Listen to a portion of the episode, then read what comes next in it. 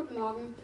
Der heutige Predigtext findet sich in der Bibel im Galaterbrief und ich lese die Verse 16 bis 25 aus Kapitel 5, äh, aus Kapitel 5 und ähm, der Text kann im Programm, Programmblatt mitgelesen werden.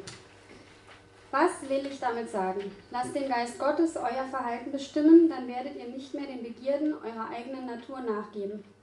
Denn die menschliche Natur richtet sich mit ihrem Begehren gegen den Geist Gottes und der Geist Gottes richtet sich mit seinem Begehren gegen die menschliche Natur. Die beiden liegen im Streit miteinander und jede Seite will verhindern, dass ihr das tut, wozu die andere Seite euch drängt.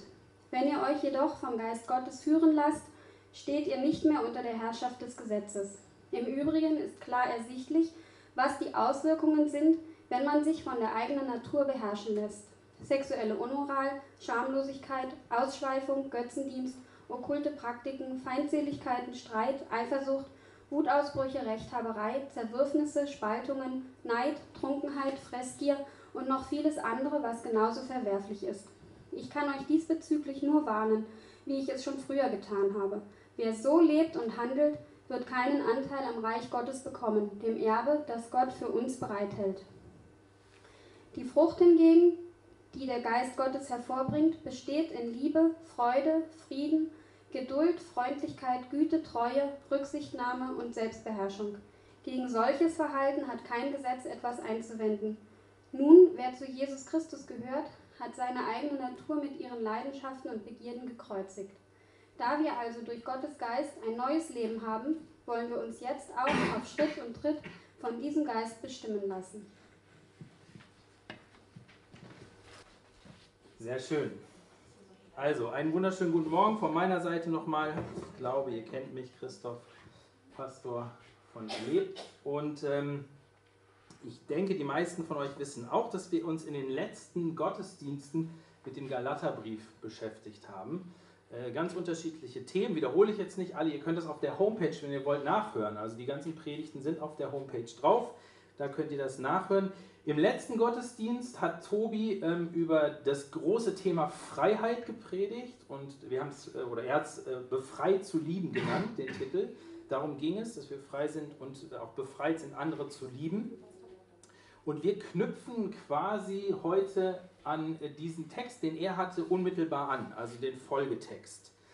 Und ähm, wir wünschen uns, oder das war so unser Wunsch, wo wir über die Predigtreihe nachgedacht haben und äh, auch die Predigten gehalten haben, dass diese Predigten bei uns was positiv verändern.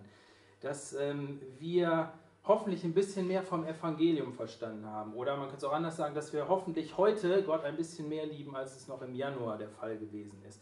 Also der Wunsch von uns ist, dass diese Predigten, die wir gehalten haben, wirklich etwas bei uns bewirken und verändern. Warum? Weil das Ziel jeglicher Verkündigung von Predigten nichts anderes ist eigentlich, als dass wir uns verändern lassen. Paulus schreibt das einmal an seinen, ich sage mal, engsten Mitarbeiter, Freund, quasi wie so ein Vater-Sohn-Verhältnis, nämlich an Timotheus hatten die. Ähm, da schreibt er ihm, das Ziel aller Verkündigung muss sein, Liebe aus reinem Herzen, einem guten Gewissen und einem Glauben, der frei ist von jeder, jeglicher Heuchelei. Also zusammengefasst, ähm, wenn wir hier predigen, wenn das, was ich jetzt gerade hier mache, ähm, passiert, dann hat das eigentlich ein Ziel, nämlich dass wir uns alle gemeinsam ein Stück weit mehr verändern, verändern lassen von Gott. Und deswegen finde ich, gibt es eigentlich keinen besseren Abschluss unserer Predigtreihe, denn heute ist die letzte Predigt in dieser Reihe und für, äh, in dieser Galaterbrief-Predigtreihe, als eine Predigt zu dem Thema, wie kann ich mich positiv verändern? Wie kann ich mich positiv verändern? Darum geht es in dem heutigen Predigtext, den wir eben gerade gehört haben. Ich will es noch mal ein bisschen versuchen, plastischer zu machen, ein paar Fragen mal stellen. Wie kann es gelingen, dass du krankhafte Eifersucht überwindest und stattdessen Frieden und Liebe empfindest? Wie ist es möglich, dass der ständige Streit mit deinem Ehepartner oder in deiner Familie oder vielleicht auch mit deinem Nachbarn aufhört und du stattdessen rücksichtsvoll und selbstbeherrscht und voller Freundlichkeit bist? Wie kann es gelingen, dass du dein Alkoholproblem anpackst und überwindest? Wie ist es möglich, dass du aufhörst, eine Affäre oder Beziehung nach der anderen mit Frauen oder Männern, je nachdem, ähm, dass du aufhörst, diese, diese Affären zu haben und stattdessen deinen Ehepartner, sofern vorhanden, treu und liebevoll gegenüber bist? Wie kannst du deine Pornosucht überwinden? Wie kannst du deine Wutausbrüche kontrollieren und sie eintauschen gegen ein gütiges Wesen? Wie kannst du Bulimie oder nachmittägliche oder abendliche oder nächtliche Fressattacken hinter dich bringen und stattdessen selbstbeherrscht und fröhlich sein? Und so weiter und so fort. Geht das überhaupt? Ist das nicht ein bisschen steil? Und wenn ja, wenn das geht, wie denn? Wie geht das denn? Ich behaupte, ja, es geht. Und ich denke, dass Paulus uns hier zeigen will, wie es gehen kann. Dazu möchte ich uns vier Punkte nennen, die er in diesem Text auch aufführt. Und ich denke, das hilft uns ein bisschen besser zu verstehen und vielleicht zu begreifen, wie so ein Weg sein kann, wirkliche Veränderungen im Leben zu erfahren. Also vier Punkte. Der erste Punkt ist, wir müssen den Kampf verstehen, der in uns tobt. Der zweite Punkt ist, wir müssen am Sieg festhalten, den Jesus errungen hat. Der dritte Punkt ist, wir müssen die Frucht in den Blick nehmen. Und das vierte ist, lasst uns im Geist leben. Den Kampf verstehen, der in uns tobt, das ist mein erster Punkt. Paulus schreibt hier, ich lese es nochmal, denn die menschliche Natur richtet sich mit ihrem Begehren gegen den Geist Gottes. Und der Geist Gottes richtet sich mit seinem Begehren gegen die menschliche Natur. Die beiden liegen im Streit miteinander und jede Seite will verhindern, dass ihr das tut, wozu die andere Seite euch drängt. Immer mal wieder habe ich ähm, das Vergnügen, mit Leuten zu sprechen, die gerade erst Christ geworden sind. Und fast immer gibt es ein Thema oder etwas, was zur Sprache kommt, nämlich, dass die Leute einem spiegeln, dass sie ihr Leben, seit sie Christ geworden sind, in gewisser Hinsicht ein bisschen merkwürdig finden. Und zwar auf, in der Art und Weise, nämlich dass sie sagen, ja, seit ich Christ geworden bin, merke ich, gibt es da irgendwie so zwei Seiten in meinem Leben. Auf der einen Seite mein altes Leben mit den Werten und den Verhaltensweisen, die ich bisher vertreten habe. Und das ist nicht plötzlich weg, im Gegenteil, manchmal zieht es umso kräftiger. Und auf der anderen Seite dieses neue Leben, was ich gerade erst kennenlerne, mit anderen Werten und einem anderen Verhalten. Und irgendwie scheint es in mir so zu sein, als würden diese beiden Sachen im Clinch miteinander liegen. Also als würden die sich ständig in mir zoffen. Und man weiß manchmal gar nicht, wo einem der Kopf steht. Das fühlt sich manchmal sogar so an, als wäre man schizophren geworden. Als wären da plötzlich zwei in einem. Ich habe auch mit manchem Christen schon gesprochen und ich habe den getroffen, der im Laufe seines Christseins schlicht keinen Bock mehr auf diesen Kampf gehabt hat in, in, in ihm sozusagen und innerlich aus diesem Kampf ausgestiegen ist. Was meistens dazu geführt hat, dass diese Person relativ lau geworden ist und von außen betrachtet man gar nicht so einen großen Unterschied feststellen kann, ob diese Person jetzt mit Jesus lebt oder ohne. Da ist zu anderen Personen kaum irgendwie ein großer Unterschied feststellbar. Und ich möchte euch gerne diesen Kampf ein bisschen besser verdeutlichen und ich dachte, ich bemühe mal wieder meine alten Malkünste, die nicht besonders intensiv gewesen sind, aber ähm, euch versuche mal das ein bisschen zu erklären, weil ich glaube, das ist äh, wichtig zu verstehen. Ihr kennt das wahrscheinlich alle, wird gerne bemüht, diese typische Darstellung, wenn es um einen Kampf in uns geht, dass auf der einen Seite, jetzt muss ich gucken, wie ich das vernünftig male, ähm, so, naja gut, ähm, Teufelchen, warte, so, ne, der ist so 25, genau. So, Teufelchen auf der einen Seite und auf der anderen Seite Engelchen. Wie male ich jetzt ein schönes Engelchen? lange Haare, so, Röckchen, ist ja meistens weiblich, das Engelchen, so, mit Flügeln, ja, und Smiling. So, die sind irgendwie im Clinch miteinander, also zumindest häufig äh, so und dann, also ich mache jetzt mal so zwei Schwerter hin, die kämpfen miteinander und dann ist die typische Darstellung auf die, bei diesem Kampf, dass wir oder du hier in der Mitte stehst Nee, na, je nachdem, meistens lächelt man dann nicht mehr. So, und jetzt musst du sozusagen, also die sind dann auf deiner Schulter und die einen sagen, du musst das machen, der andere sagt, du musst aber das machen. Und ähm, man selber steht daneben und weiß irgendwie nicht so richtig, was soll ich denn jetzt machen? Was ist denn das Problem? Und ähm, vielfach ist es so, dass wenn man diese Vorstellung hat von diesem Kampf, der in einem tobt, man irgendwann sagt, ich habe keinen Bock mehr darauf, lass die doch ihr Ding alleine machen. Ich hau ab. Ich gehe. Ich verabschiede mich. Ich habe keinen Bock mehr drauf. Das Problem ist nur, dass erstens mal, ich glaube, diese Darstellung nicht ganz richtig ist und zum anderen es auch ähm, ein Problem gibt, nämlich wenn man sich versucht zu verabschieden aus diesem Kampf, man feststellt, das funktioniert nicht. Also die bleiben nicht einfach da und man geht und hat Urlaub oder sowas, sondern irgendwie nimmt man das mit. Und ich glaube, dass diese Vorstellung auch nicht so hilfreich ist, weil sie nicht stimmt, sondern ich denke, es ist ein bisschen anders. Ich glaube, es ist bei uns eher so. Das bist du, beziehungsweise ich, mal es jetzt mal männlich.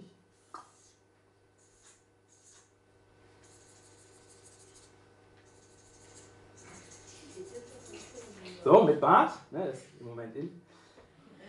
Dann wohlgeformter Oberkörper, muskulöse Beine. Also, das bist du, das bin ich. Und was Paulus hier sagt, und das ist interessant, ist, dieser Kampf, der da ist, der ist nicht zwischen zwei Sachen hier auf unserer Schulter, sondern dieser Kampf ist quasi in uns drin, mittendrin. Hier ist unsere alte Natur und hier ist der Geist Gottes. Und die sind im Kampf miteinander. Und wir die wir quasi Träger dieses Kampfes sind oder man müsste fast sagen Bestandteil dieses Kampfes, ähm, sind jetzt gefragt und gefordert, hier grundsätzliche Entscheidungen zu treffen. Was da schon deutlich wird, ist, ich kann nicht einfach sagen, ich habe jetzt keinen Bock mehr drauf, ich verabschiede mich, das ist nicht mehr, sondern egal wo ich hingehe, was ich mache, ich nehme das halt mit. Das ist ja in mir drin. Das betrifft meine alte Natur und meine neue, nämlich den Geist Gottes, der in mir lebt. Das ist das, was Paulus hier sagt, wie dieser Kampf sozusagen in uns drin ist. Und ähm, diese Zweiteilung hier, dieses, diesen inneren Kampf, den hast du nicht, wenn du kein Christ bist. Wenn du nicht mit Jesus unterwegs bist, dann hast du das nicht. Da ist kein, keine neue Natur, kein Geist Gottes in dir. Da ist deine alte Natur. Du hast auch gar keine Freiheit, zu entscheiden, wem du folgen willst, sondern es läuft eigentlich immer nur in eine Richtung, ob du das willst oder nicht. Und dabei geht es gar nicht, dass es immer nur alles blöd ist, dass du so ein Schurke bist wie der Gru oder so. Du kannst auch total ethisch toll sein, das haben wir im Galaterbrief gesehen, also dich ans Gesetz Gottes halten und so weiter und so fort. Aber im Endeffekt ist es genau das Gleiche, deine alte Natur bestimmt dein Leben. Und Paulus, und das will ich euch jetzt einfach nur mal als Ermutigung mitgeben, der hat sich sein Leben lang nicht aus diesem Kampf verabschiedet. Der wusste, es dauert ein Leben lang. Er schreibt am Ende seines Lebens wieder zu dem Timotheus folgendes: Ich habe den guten Kampf gekämpft. Ich habe das Ziel des Laufes erreicht. Ich habe am Glauben festgehalten. Nun liegt der Siegeskranz für mich bereit und so weiter und auch für die, äh, die das ebenso getan haben. 1. Timotheus, nee, 2. Timotheus 4, Vers 7, für die, die es nachlesen wollen. Also Paulus wusste, Ganz genau um diesen Kampf und das ist auch etwas, was, solange wir hier auf dieser Erde sind, bestehen bleibt. Das gilt es erst einmal zu äh, verstehen. Also selbst Paulus hatte das und deswegen will ich Folgendes sagen, wenn du Christ bist und du empfindest diesen Kampf in dir, dann ist das etwas Normales. Das ist etwas ganz Normales. Du bist normal, du bist nicht krank, sondern du bist gerettet. Ja? Das ist der Punkt. Du bist nicht krank, du bist gerettet, wenn du Christ bist. Aber es gibt noch etwas, das wichtig ist.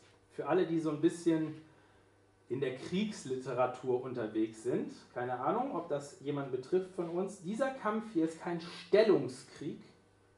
Gräbenkämpfe, daher kommt dieses Wort, ja, wo man im Grunde feste Frontlinien hat und sich immer nur beschießt, bis der andere mehr oder weniger vernichtet ist. Das ist kein Stellungskrieg, sondern es ist ein Verdrängungskampf in uns.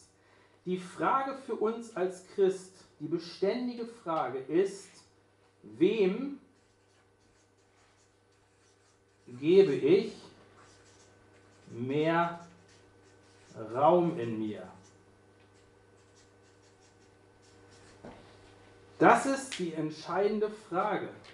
Wer bekommt mehr Raum in mir?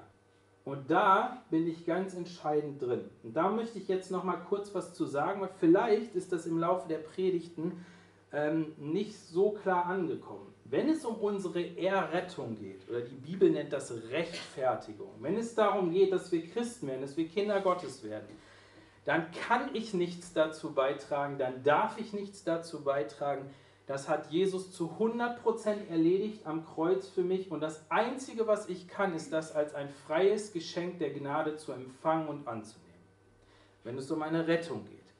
Wenn es aber um meine Veränderung oder die Bibel nennt das Heiligung nennt, um meine Veränderung nicht irgendwie verändern, sondern dass ich mehr werde wie Jesus, dann ist das ein aus, der, aus dem Business gesprochen ein Joint Venture oder ein Gemeinschaftsprojekt, ein lebenslanges Gemeinschaftsprojekt. Der Heilige Geist und ich zusammen.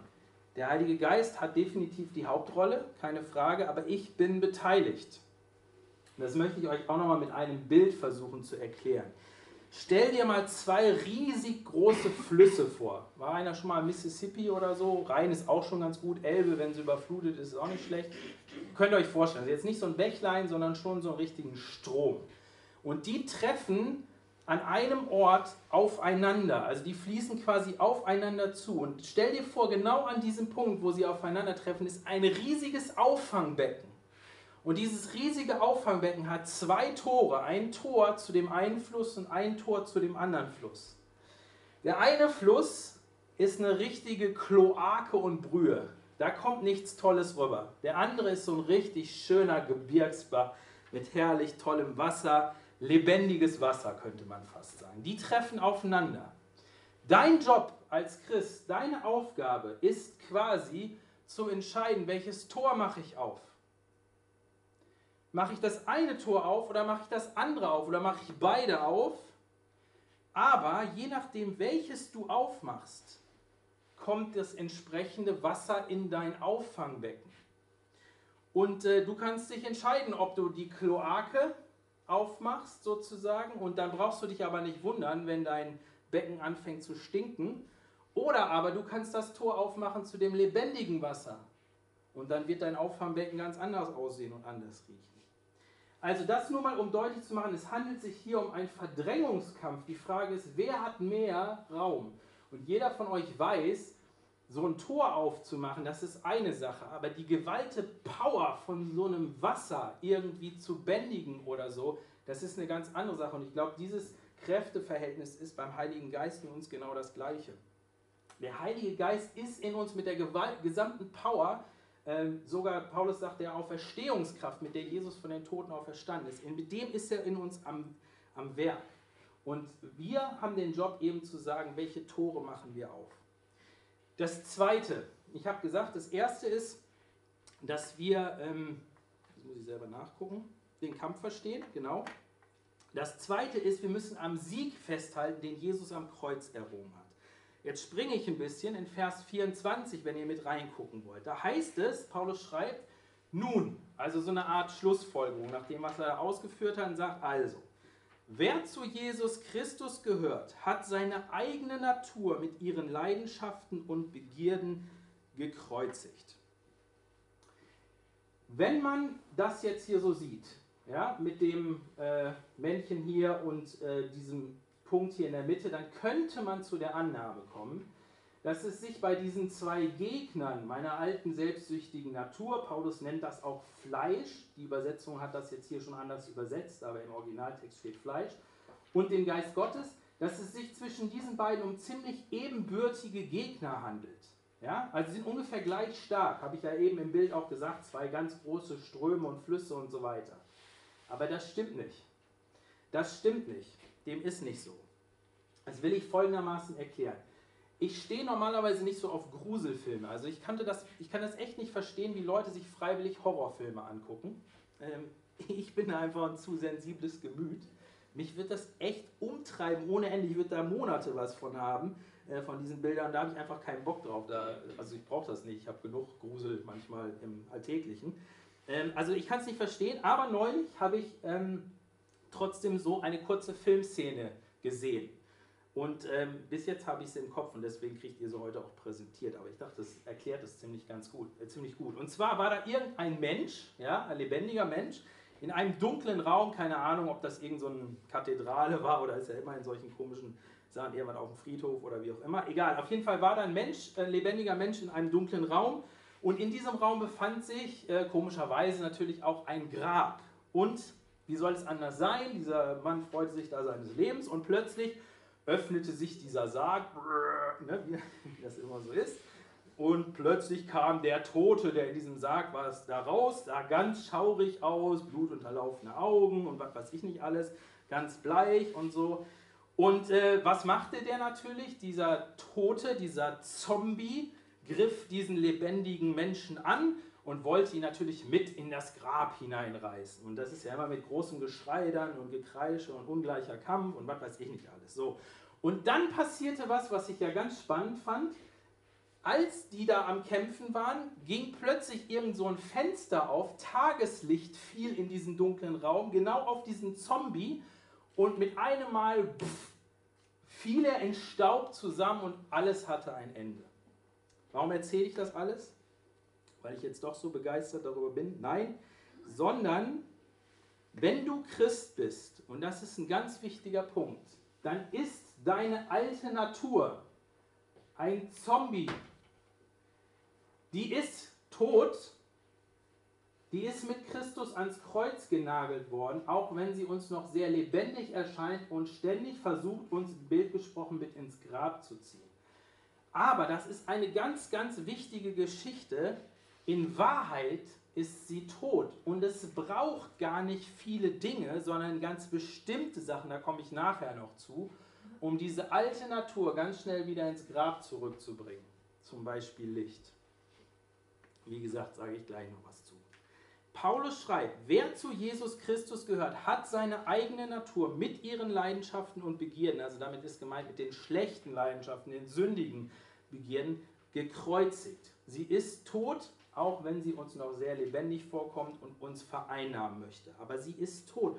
Und das dürfen wir nicht vergessen. Wenn es um das Thema Veränderung geht, um echte Veränderung, dann ist das, deswegen schreibt Paulus von dem Kampf des Glaubens, dann ist das so, dass wir sagen, die Realität, die Gott uns vorgibt, ist immer die höhere Realität als unser eigenes Empfinden.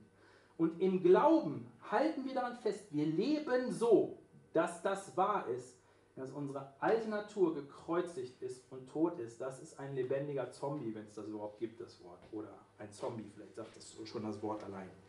Und in dieser Realität leben wir. Also, das ist der zweite Punkt. Den Sieg Jesu immer vor Augen behalten, das ist die Realität. Die eine Seite ist Zombie, die andere ist quicklebendig und viel, viel stärker.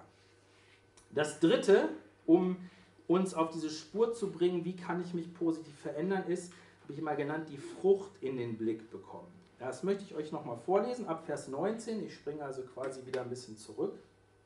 Da schreibt Paulus, im Übrigen ist klar ersichtlich, was die Auswirkungen sind, wenn man sich von der eigenen Natur beherrschen lässt sexuelle Unmoral, Schamlosigkeit, Ausschweifung, Götzendienst, okkulte Praktiken, Feindseligkeiten, Streit, Eifersucht, Wutausbrüche, Rechthaberei, Zerwürfnisse, Spaltung, Neid, Trunkenheit, Fressgier und noch vieles andere, was genauso verwerflich ist. Ich kann euch diesbezüglich nur warnen, wie ich es schon früher getan habe. Wer so lebt und handelt, wird keinen Anteil am Reich Gottes bekommen, dem Erbe, das Gott für uns bereithält.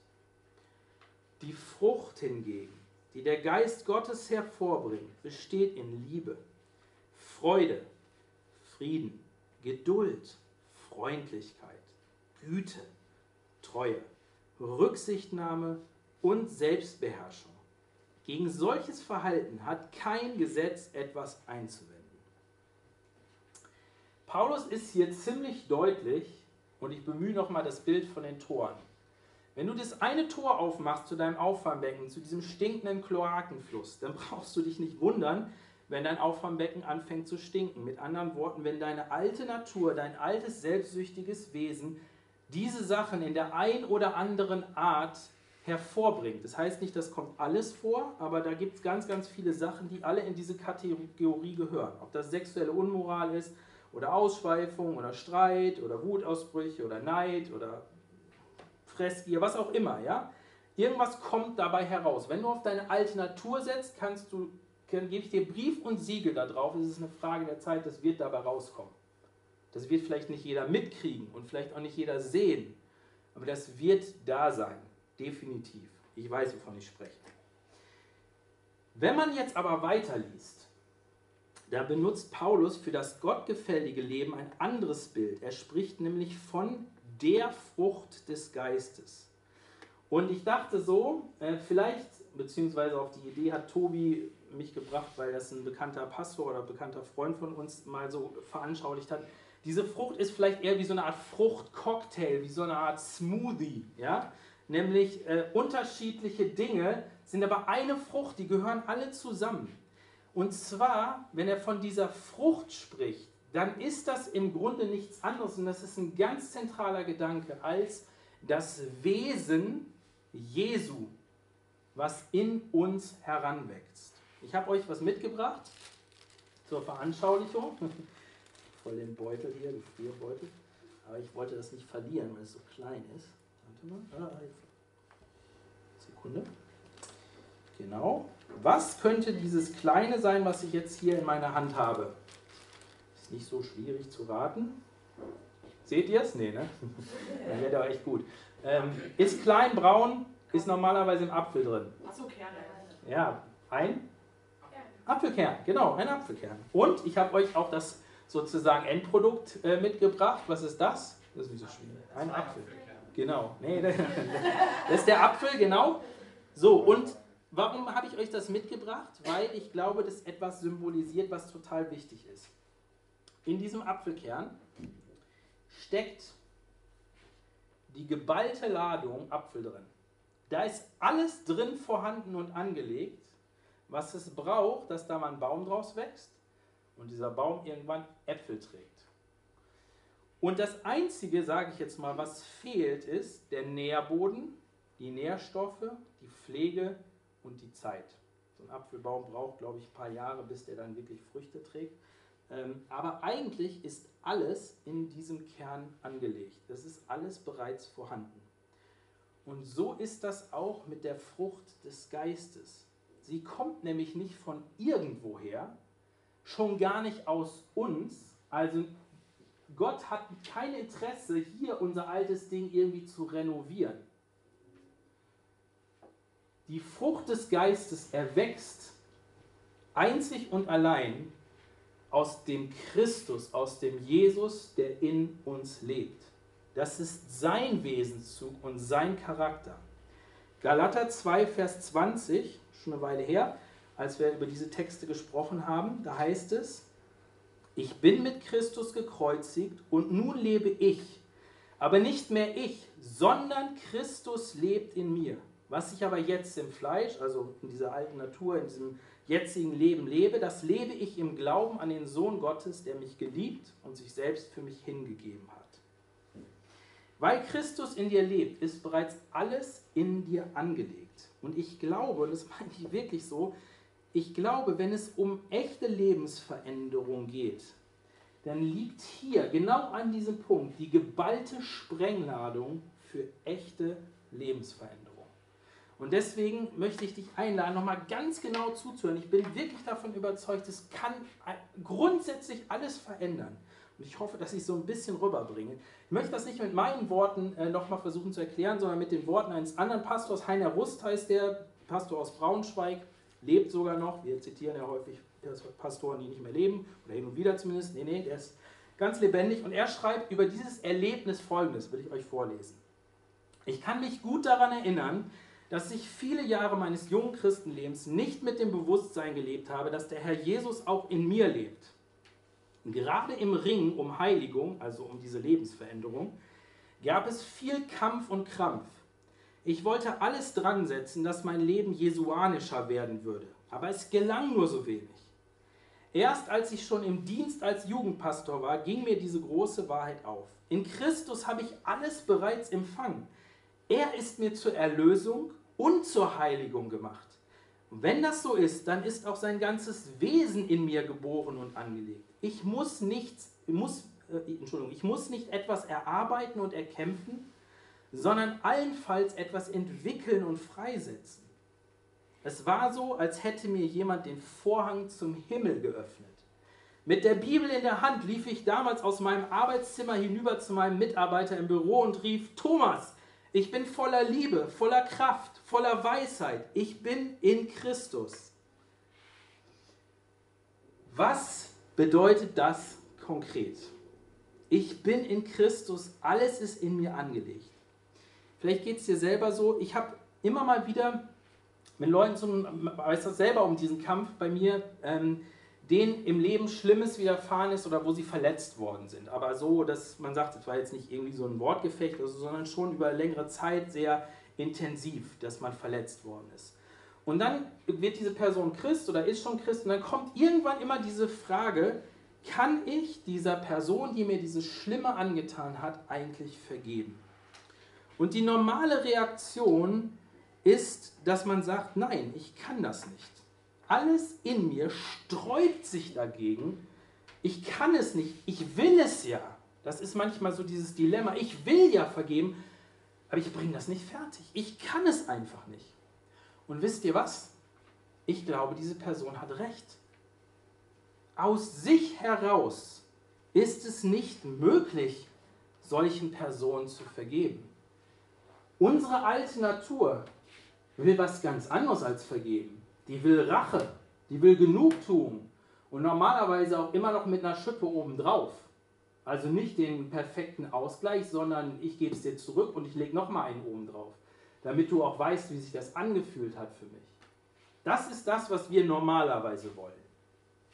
Wie um alles in der Welt will ich da jemanden vergeben, der mir unendlich Leid angetan hat? Wir wollen das nicht. Aber ich habe eine Frage an dich.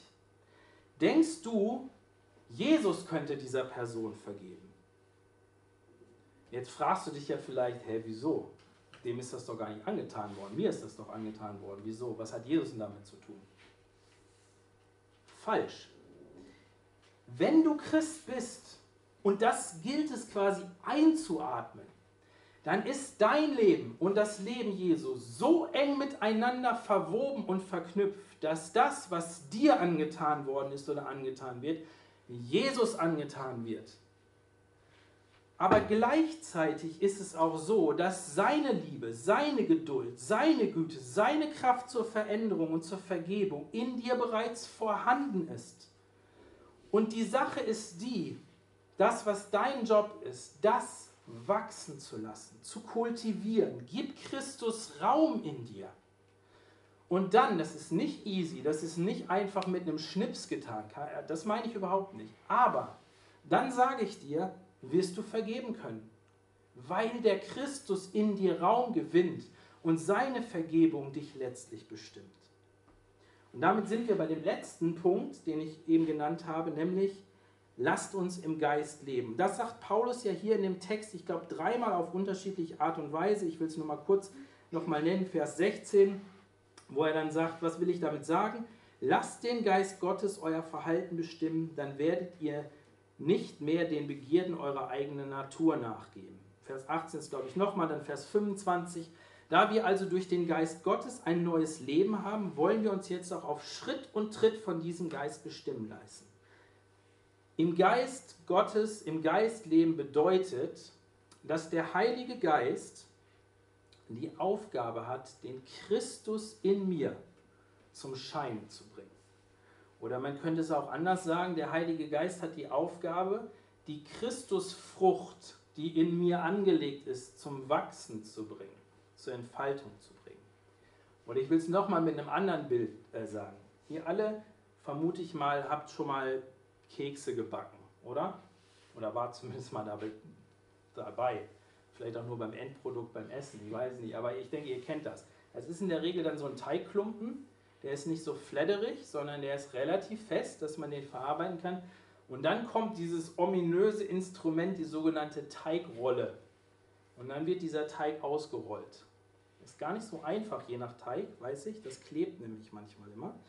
Aber dieses Bild will ich mal benutzen. Der Teig ist Christus. Und der Heilige Geist ist die Teigrolle. Und seine Aufgabe ist es, diesen Christus in unser Leben, in jede Ritze und in jede Ecke unseres Lebens auszurollen. Dass überall Jesus drin ist, sozusagen. Das ist die Aufgabe des Heiligen Geistes. Und wenn Paulus sagt, lebt im Geist, heißt das nichts anderes als, lasst den Heiligen Geist seinen Job machen. Sorgt dafür, dass der Heilige Geist diesen Raum kriegt, diesen Teig auszurollen in eurem Leben. Und jetzt ist trotzdem natürlich die Frage, wie geht denn das ganz konkret? Und deswegen habe ich nochmal vier kurze Punkte, wo ich es konkret machen will. Also, das erste ist, wie geht das ganz konkret? Lebe aus deiner neuen Identität als Kind Gottes heraus. Galater 3, Vers 26 war eine Predigt drüber. Ich bin Kind Gottes, wenn ich mit Christus gestorben bin, sozusagen mit ihm lebe, ihm mein Leben gegeben habe, bin ich Kind Gottes. Und dann ist der Heilige Geist derjenige, der das in mein Leben hineinbringt, dass ich das kapiere, dass ich das fühle, dass ich mich auch so empfinde. Aber ich bin Kind Gottes. Und ganz konkret, wenn du morgens aufwachst und du denkst jetzt nach dieser super tollen Predigt hier, ähm, ich will unbedingt im Geist Gottes leben. Ich will das jetzt. Ja? Dann fängst du am besten direkt heute Mittag an. Aber morgens ist es besonders schön. Man steht auf, man taumelt ins Bad irgendwie und normalerweise im Bad erwischt einen der Spiegel. Und ich weiß nicht, was der normalerweise im Kopf rumgeht, aber das wäre mal interessant, wenn du vor dem Spiegel stehst. Bei mir ist oft so, ich nehme es gar nicht wahr. So nach dem Motto kenne ich schon. Aber ich glaube, es gibt auch viele, die sagen, ach, scheiße, das hatte ich übrigens neulich auch. Ich kriege ein Doppelkinn. Oder ähm, meine Güte, ähm, wie sehe ich wieder aus? Und dann gehen sofort bestimmte Sachen los. Bin ich dick, bin ich dünn, bin ich hässlich, bin ich schön, äh, fallen mir die Haare aus, fallen sie mir nicht aus, wie auch immer.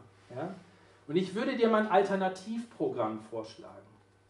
Wenn du vor dem Spiegel stehst, kannst du das alles trotzdem wahrnehmen. Aber das, was es mit dir macht, kannst du steuern. Und ich würde dich sehr ermutigen dazu zu sagen, ich fange meinen Tag morgens schon im Geist an und das heißt auch im Glauben daran. Natürlich, ich bin vielleicht dick, ich bin vielleicht auch nicht die Schönheit in Person, was auch immer, aber es gibt eine Realität, die über deinem und meinem Leben steht und die ist höher als alles andere. Ich bin ein geliebtes Kind Gottes. Und das sagt dir, nicht als, als Mantra, nicht als Selbstüberredung, sondern weil du weißt, dass das in der Bibel steht, dass das die Wahrheit ist, die Gott über dein Leben gesprochen hat. Egal wie du aussiehst, ich bin Gottes geliebtes, angenommenes Kind. Und egal wie dieser Tag verlaufen wird, ich bleibe es auch. Und heute Abend bin ich es immer noch. Und morgen bin ich es immer noch. Sag dir das. Sag dir das Evangelium. Luther sagt, predigt euch das Evangelium jeden Tag selber. Das müssen wir. Leb aus dieser neuen Identität Gottes heraus. Und wenn du im Laufe des Tages richtigen Bockmist gemacht hast, und das wissen wir in der Regel normalerweise, dann fang nicht an und denk, oh Mist, jetzt mag Gott mich ja gar nicht mehr und so weiter und so fort. Nein, sein Kind bin ich nicht. Ich bin wieder nur so ein Knecht, so ein Hilfsarbeiter, wenn es hochkommt oder wie auch immer. Nein, du bist Kind Gottes. Du hast Mist gemacht, aber weil du Kind Gottes bist, darfst du voller Freimut zu ihm gehen und ihm das bekennen und sagen, dann ist die Sache erledigt.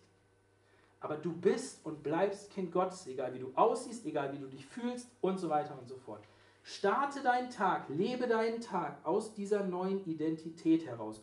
Und das müssen wir uns immer wieder sagen. Manchmal kriegen wir es selber nicht hin und deswegen brauchen wir die Gemeinschaft mit anderen Christen, dass andere uns das sagen. Sagen, Nein, du bist Kind Gottes, auch wenn du dich gerade überhaupt nicht danach fühlst. Das ist der erste Punkt.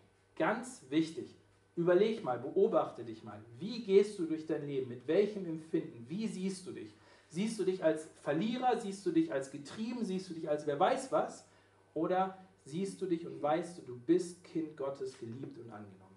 Das zweite habe ich eben schon mal kurz gesagt. Bild vom Zombie, erinnert euch? Ganz einfach. Bring Licht in das Dunkel deiner Seele. Und das ist eigentlich ganz einfach. Die Wahrheit des Wortes Gottes muss in unser Leben Das heißt, wir müssen uns damit beschäftigen. Wir, wir müssen verstehen, was sagt Gott denn über mein Leben aus. Und wir müssen verstehen, das ist die Wahrheit. Und ich passe vielleicht oder sehr häufig nicht zu dieser Wahrheit. Aber was daraus folgen sollte, ist nicht Flucht oder dass man denkt, oh, ich schaffe es wieder nicht, sondern zu sehen, ja, da ist Einsicht, ja, ich passe nicht dazu. Und dann das, was die Bibel als Buße, als Umkehr nennt. Ich sagen soll, ja Gott, ich laufe in die falsche Richtung, ich entspreche dem nicht, ich möchte aber in deine Richtung und mit dir laufen. Das heißt, ich kehre um. Ich kehre tatsächlich um. Und das ist eine immer wiederkehrende Sache. Denk nicht, du hast das einmal gemacht und dann war es das. Luther schreibt wiederum, erste These von dem 95, das Leben als Christ ist beständige Buße, beständige Umkehr. Und dann darfst du die Vergebung in Anspruch nehmen. Und ich sage euch aus eigener Erfahrung, da wo ihr, wo Mist ist, ja, wo, wo Dinge sind, die nicht gut sind, haben wir immer die Tendenz, noch eine Lüge oben drauf zu setzen, noch mehr zu vertuschen, noch mehr dunkel zu machen, damit es möglichst keiner sieht. Aber was ihr tut, ihr gebt diesem Zombie alle Macht der Welt, um euch auch ins Grab zu ziehen. Sobald ihr, auch wenn das schwierig ist, die Fenster aufreißt und Licht reinlasst, zerfällt das Ding zu Staub und zwar sofort. Wenn die Wahrheit Gottes in euer und unser Leben, in mein Leben kommt und ich umkehre, dann ist da auch Möglichkeit zur Vergebung, zur Wiederannahme, zum Wiederneuanfang. Also, ich bringe Licht ins Dunkel meiner Seele als ganz konkreten zweiten Punkt und das täglich, immer und immer wieder. Und dann das dritte, auch sehr konkret, ich gebe mich Gott täglich wieder neu hin. Römer 12 schreibt Paulus das, dass sozusagen als Antwort auf das Evangelium, dass Christus uns gerettet hat, die einzige angemessene Antwort die ist, dass ich mich ihm hingebe. Hingebe als lebendiges Opfer, dass ich mich Gott zur Verfügung stelle. Wisst ihr, ich bin nicht so ein toller Sportler, aber ich weiß, ich habe damals auch so ein bisschen Jugend trainiert für Olympia, da durfte ich mal mitlaufen. War ziemlich frustrierendes Erlebnis, weil ich war einer der Letzten, der ankam hinterher, bei so einem 1000 Meter Lauf oder so. Aber ich erinnere mich noch sehr gut an eine Sache, nämlich das Starten. Kennt ihr vielleicht auch alle. Dann sind da die ganzen Läufer in ihrer Position ja, auf dem Boden und warten auf diese Klappe oder diesen Startschuss. Und sobald der fällt, geht's los. Hingabe, meine Hingabe an Gott ist wie der Startschuss für den Heiligen Geist in meinem Leben. Wenn ich mich Gott hingebe, dann ist das sozusagen der Startschuss, dass der Heilige Geist loslegt in meinem Leben. Und ich möchte dir eine Sache vorstellen, du machst das vielleicht total albern finden. Okay, das Risiko gehe ich ein wie du das ganz konkret machen kannst, morgens oder mittags oder auch morgens und mittags und abends vielleicht auch nochmal. Wenn du aufstehst und sagst, hey, ich, Gott, ich möchte diesen Tag mit dir leben. Und ich habe verstanden, ja, ich bin Kind Gottes, okay.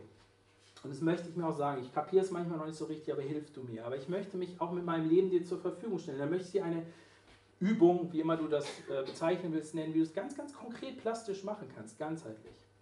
Und zwar könntest du Folgendes machen, sagen, Gott, das ist mein Kopf, das weißt du, das ist keine Neuigkeit für dich. Ähm, da denke ich drin. Und ähm, all die Gedanken, die ich heute denke, all das, was mich so beschäftigen wird, vielleicht die, die Arbeit, die ich schreibe oder was auch immer, ich möchte dir das hingeben. Das gehört dir. Ich gehöre dir und meine Gedanken auch. Und dann kannst du zu deinen Augen gehen und sagen, hier, die Augen hast du mir geschenkt. Ich danke dir dafür, Gott. Danke dir, dass ich sehen kann. Aber du weißt auch, manches, was ich mir angucke, ist nicht gut. Und ich möchte gern, dass das, was ich mir angucke, dir entspricht. Ich möchte gern, dass das, was ich sehe, auch das ist, was du sehen möchtest. Und ich möchte dich bitten, dass du mir auch sozusagen deinen Blick schenkst. Dann gehst du weiter und sagst, das ist meine Nase, auch das ist keine Neuigkeit für dich. Ist vielleicht nicht das schönste äh, Gewächs, was ich sozusagen am Körper habe, aber es ist eine tolle Nase und ich danke dir, dass ich riechen darf und schmecken darf. Das meiste, was wir übrigens schmecken, machen wir mit den Riechorganen. Also, ja. Und ich möchte gerne, dass ich ein Wohlgeruch bin heute für dich. Und ich möchte gerne, dass das, was ich rieche und schmecke, ich zu deiner Ehre tue, dass das sozusagen dich verherrlicht. Und dann gehst du weiter und sagst, das ist mein Sprechorgan und alles Mögliche, aber hier rede ich viel mit und ich werde heute viel reden. Und ich bitte dich, dass das, was ich rede und sage, ein Ausdruck der Hingabe ist an dich, dass das, was ich rede, dir entspricht und dass das, was ich nicht sage, auch dir entspricht. Ja, ihr versteht das Prinzip, ja, und so kann man weitergehen und das Herz und das, was ich heute tue, was ich anpacke. Ich möchte, dass das dir entspricht. Ich möchte dir das hingeben. Ich möchte, dass meine Hände sozusagen heute Diener für deine Gerechtigkeit sind und dazu beitragen, dass dein Reich wächst. Und so weiter und so fort. Warum? Man kann es auch anders machen. Man kann das auch einfach gedanklich kurz abhaken. Aber ich habe die Erfahrung gemacht, und es ist plötzlich viel bewusster, viel konkreter, viel plastischer da. Und ich denke auch häufiger dran. Und ich habe auch den Eindruck, dass Gott das ganz cool findet. Also, das dritte Hingabe. Und dann das vierte, ich lasse mein Leben vom Heiligen Geist erfüllen. Im Epheserbrief steht es einmal, ich werde das jetzt nicht lesen, aber wo Paulus sagt, pass auf, anstatt dass ihr euch mit Alkohol besauft, was auch eine Art von Erfüllung ist, äh, es doch lieber so, dass euch der Heilige Geist ausfüllt. Und das geht so, und dann führt er ein paar Punkte auf und sagt, singt Psalm, also Lieder, die wir schon in der Bibel finden. Bibelworte, lasst die in euer Leben ein. Oder auch andere Lieder. Oder auch Dinge, die euch der Geist so direkt eingibt. Also wenn ihr nicht wisst, was er beten sollt oder reden sollt, ihr wisst, der Heilige Geist lebt in euch, warum lasst ihr ihn nicht mal irgendwas machen? Und wenn nur bla bla bei rauskommt, ist doch egal, ist doch besser, als wenn irgendein anderer Schund euch sozusagen in dem äh, Moment erfüllt. Die Idee dahinter ist die, wenn Paulus von dem Erfüllen des Heiligen Geistes spricht, ist genau dieses hier. Es ist ein Verdrängungskampf und ich entscheide, was mich sozusagen ausfüllt, was hier reinkommt, was hier rauskommt und so weiter und so fort. Und je mehr ich mein Leben anfülle mit Dingen, die Gott wohlgefällig sind, die er mag, die ihn ehren, und dann schreibt er auch danket für Dinge. Ja? Je mehr ich einfach anfange, Dinge dankbar aufzunehmen, ich werde merken, je mehr füllt es mein Leben aus. Stell dir vor, du hast Stress mit deinem Nachbarn, ständig. Ihr seht euch und sofort geht das Gekeife los.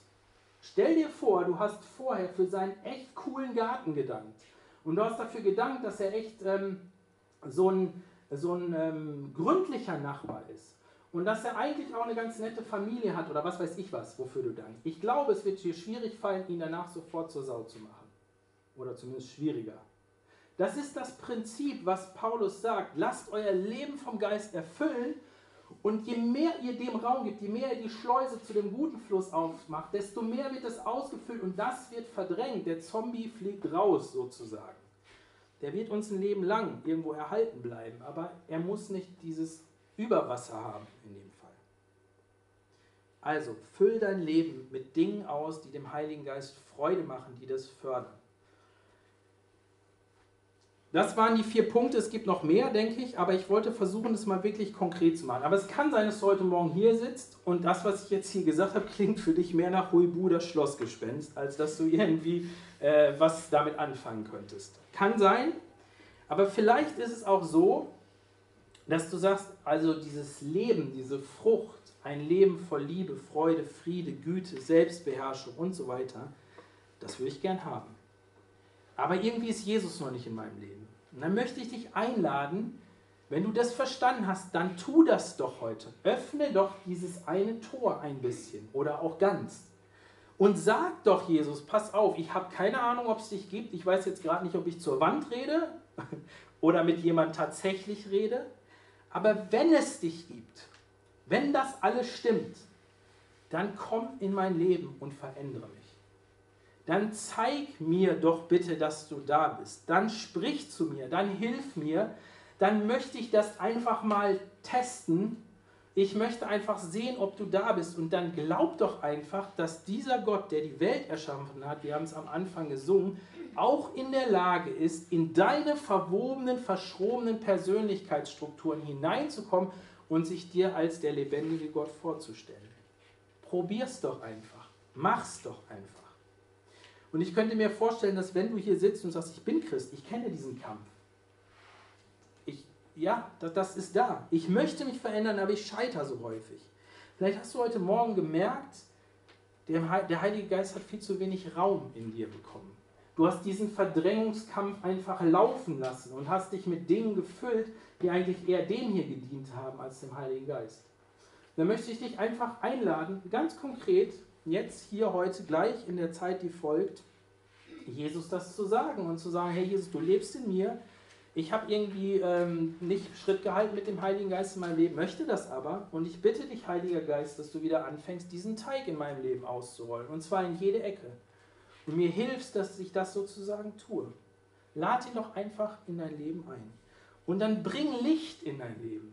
Bring die Wahrheit in dein Leben, die Wahrheit Gottes äh, denk nicht, du bist ähm, der Loser, sondern du bist Kind Gottes. Und deswegen vergibt Gott dir gerne. Und dann lass ihn doch sein Werk tun. Amen.